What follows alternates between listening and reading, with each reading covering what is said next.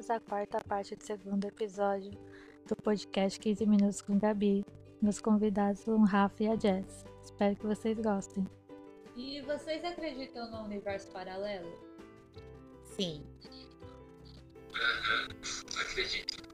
Que possa ter vários multiversos. Eu acredito que sim. Multiversos. Com certeza. Você já assistiu aquele filme O Elo Perdido? Tem. Nossa, o Elo Perdido é, é besteirol, obviamente, mas. É. Dessa questão do universo paralelo que, tipo, que some as coisas e aparece em outro lugar. É muito, muito engraçado, né? Então mostra o cara os, os macacos, né? E aí mostra né, o avanço de, da tecnologia e mostra. Meu, é um filme muito louco, mas é. Mostra essa questão do universo paralelo. E aí a gente tava até assistindo um vídeo essa semana sobre o universo paralelo das pessoas que tiveram experiências, que acho que tiveram experiências com o universo paralelo. Acho bem interessante. Sim, é, elas estavam dirigindo na estrada e aí eu falei, tá, mas agora tá um pouco diferente, eu não tô reconhecendo aqui.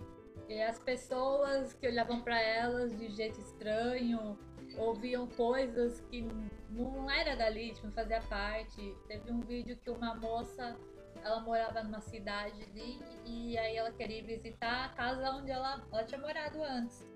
E aí ela foi lá e ela não achava a casa, ela não achava a escola, ela não achava nada. E aí falo que as pessoas eram diferentes, não sei. E aí. Não, não era em Sete Além. Era uma outra cidade. Acho que é perto da Acho que era Califórnia. perto da Califórnia. Ela tava indo pra alguma cidade ali da Califórnia.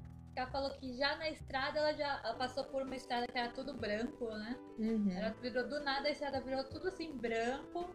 Ela via pinheiros e era assim, deserto, né? Então não tem como ter pinheiros no deserto.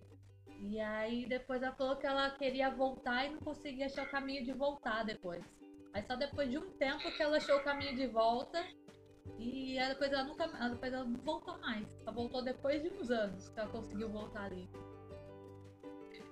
Aqui no, no Brasil tem esse Sete Além, né? Que é como se fosse um. Não sei se vocês já assistiram Stranger Things. Sim, Não. Sombrio. Um paralelo sombrio. sim. Eu recomendo, é legal.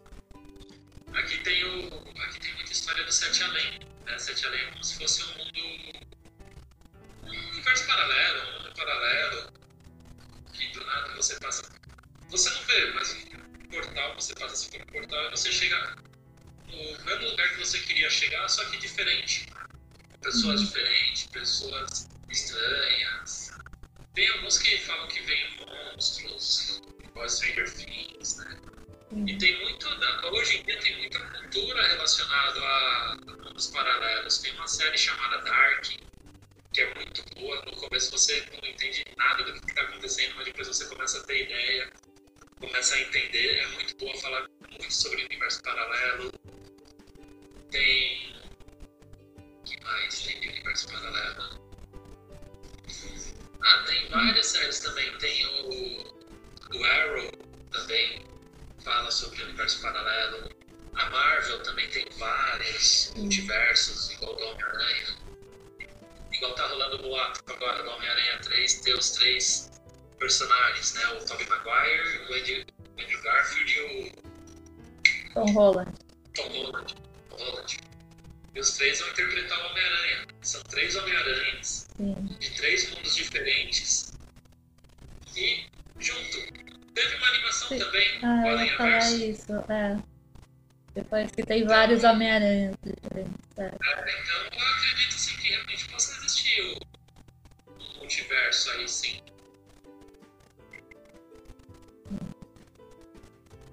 E sobre os filmes de sci-fi, vocês acreditam que os autores desses filmes são pessoas do futuro? Porque como você imagina a, a imaginação tão fértil e avançada deles para fazer esse tipo de filmes? Olha, do futuro eu não sei, mas que são pessoas inteligentes, criativas e que pensam fora da, casa, da caixinha, assim. Igual o, o, o diretor do Interestelar, não sei se vocês viram. O filme Interestelar. Não, Não, a gente tá não. tentando assistir esse filme. Muito Se vocês repararem, quando assistirem, na trilha sonora vai ter um tic-tac. Esse tic-tac se equivale a um dia passado na Terra. Nossa. Porque, é, porque eles estão num planeta próximo do buraco negro. E o buraco negro ele distende a fenda do tempo, né? O espaço-tempo. Que não é como se fossem três dimensões, são quatro dimensões contando como tempo.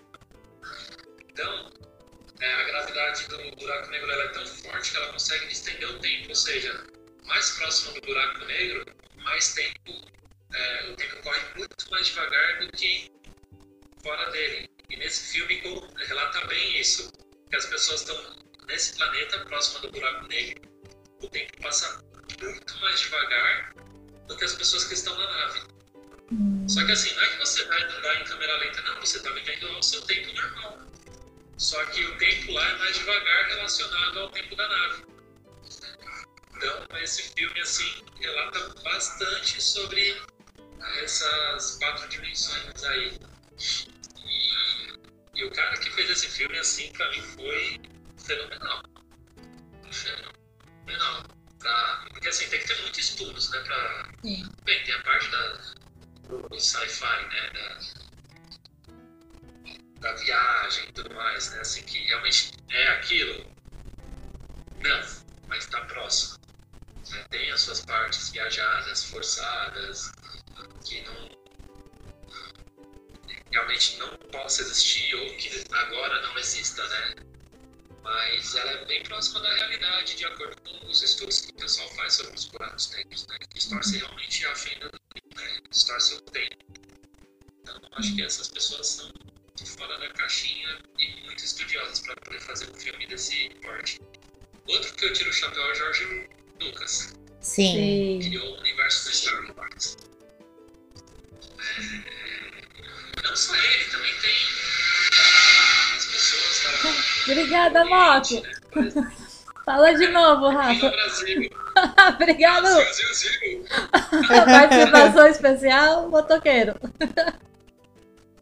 Essa foi uma foto que passou uns 10 metros daqui de onde eu tô. Então, e tem as pessoas também do Oriente, né? Os, os criadores de mangás, animes, igual o Akira Toriyama, criou o universo do Dragon Ball. Sim. É. Ali é criatividade, mas também tem o planeta Terra, tem outros planetas, eles conseguem fazer viagens para outros planetas, o personagem principal é um extraterrestre. Eu acho que são pessoas muito criativas e, e pensamento fora da caixinha. Agora, do futuro, não sei, acho que não. Ou eles podem ter ajudantes que, né, dizem como fazer. Como esses cientistas brilhantes, Sim. Sim, né? É, saindo um pouco da, da, da pergunta, eu não sei se a Gabi vai lembrar quando a gente foi lá pra Chichen Itza. Acho que a Gabi não foi. Você foi Não, ali eu acabei não indo. Não, acabei não indo. Então, lá é a cultura maia. É a famosa pirâmide maia que tem ali no México. Hum, É, E assim, a pirâmide foi construída para os nossos pontos cardeais, exatamente para o norte, sul, leste e oeste. E na face norte tem a, a Deus da Cobra deles, que é para plantação, essas coisas. E tem dois equinócios, eu não lembro se era no equinócio de inverno, no equinócio de primavera, que conforme o sol bate em um único dia do ano, o formato da sombra das pedras parece que o Deus está descendo para a terra para abençoar a plantação deles, para que eles tenham um cultivo fértil. E no outro equinócio, parece que essa, o Deus está subindo no formato de sombra. Né? E nessa mesma pirâmide, se você bate nas faces voltadas para o leste, oeste e para o sul, não acontece absolutamente nada. Mas se você bate palma voltada para a face norte, ela ecoa parecendo que tem um pássaro lá dentro. Nossa. E, e os, guias, e os guias falam que aquela pirâmide que está exposta, na verdade, é a do meio. Antes tinha uma outra pirâmide. né, que quando a gente foi lá ver, tem realmente uma vala que parecia uma base para a pirâmide principal, né, a pirâmide externa. E assim, a cultura maia é uma cultura muito curiosa também. Uhum. Porque eles eram baixinhos. E eles falam que eles tinham um metro e meio de altura. Uhul. Não sei se vocês assistiram. Não sei se vocês assistiram Me aquele desenho representa. Em Busca do Eldorado. Não, Não. É um desenho.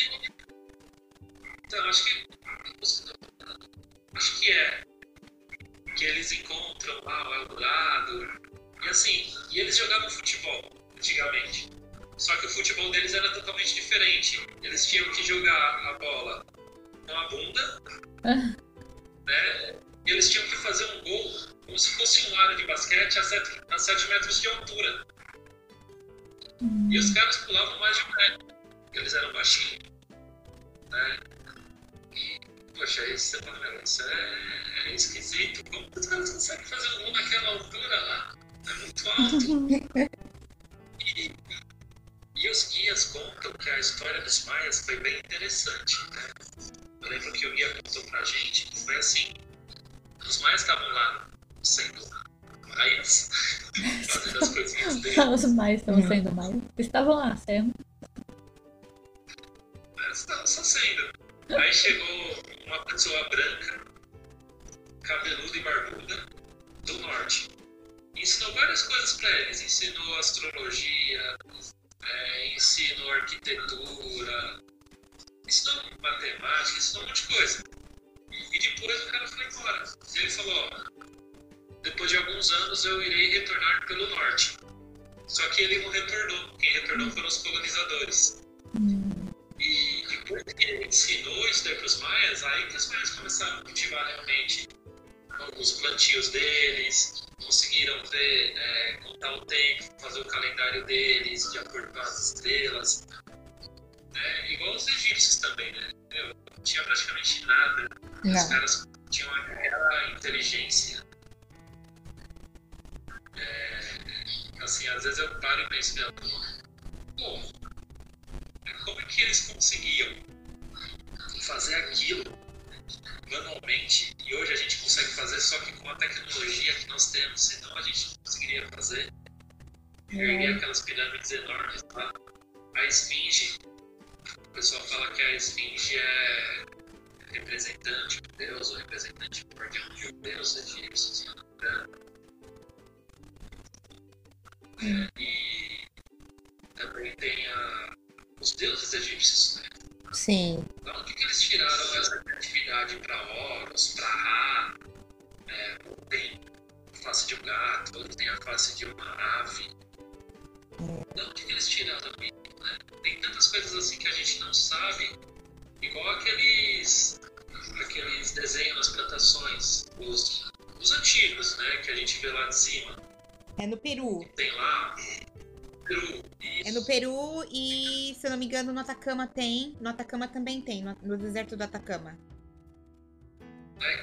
Assim, tem alguns que as pessoas que fazem. Mas esses antigos já estavam lá, foi feito em um dia. Menos um dia, foi feito em uma noite. É, tem coisa muito. muitos mistérios da humanidade, assim, da história, da nossa história que a gente não sabe, né? Eu sei que eu fugi totalmente da pergunta, né?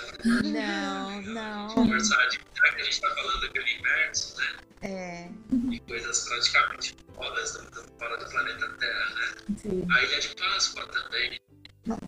Perdão, a Ilha de Páscoa não. É. Tem- A Ilha de Páscoa. É, a Ilha de Páscoa tem lá os monumentos lá. Isso. Lá não é? Sim. Stonehenge também. Pra que foi criado o Stonehenge? Quem criou? Quem que levantou aquelas pedras de toneladas? Naquela altura, pelo amor de Deus? Como é que suspenderam aquilo? Gente, tem coisa assim que é. naquela época é difícil você tentar imaginar como que uma pessoa levanta uma pedra de 10 toneladas numa altura de 3 metros de altura. É. Não tinha guindaste que levantasse. Não, então. E não é, a gente fala assim dos, fam- dos mais famosos, né? Tem na Tailândia, Tailândia Vietnã também, que tem os outros monumentos que estão lá há milhões de anos também, né? Então, há, há mil anos, né? Há milhares de anos lá também. Então, é, é- é, você fica pensando assim, tipo, como eles tinham uma tecnologia tão melhor do que a nossa? Ou Exato. quantos trabalhadores não foram para fazer aquilo? Porque para ficar talhando pedra, porque era talhar Sim. pedra com ferramentas que a gente não tem hoje. Entendeu? Como talhar pedra daquele jeito? Não, não tem cabimento. Mas Machu Picchu. Gente, Machu Picchu. Machu Picchu, Machu Picchu, Peru também. É, Machu Picchu. Que... Tem, tem várias outras também. Tem um aí nos Estados Unidos chamado Rancho Skinwalker. É famoso também. Sim. Tem que aí também. também já vai um pouco sobrenatural, mas eles relatam aparições de luzes, Uhum. OVNIs. Tem vários, vários, vários, vários, vários. Tem tanta coisa. Pessoal, esse foi a quarta parte do segundo episódio, 15 minutos com Gabi. Espero que vocês tenham gostado.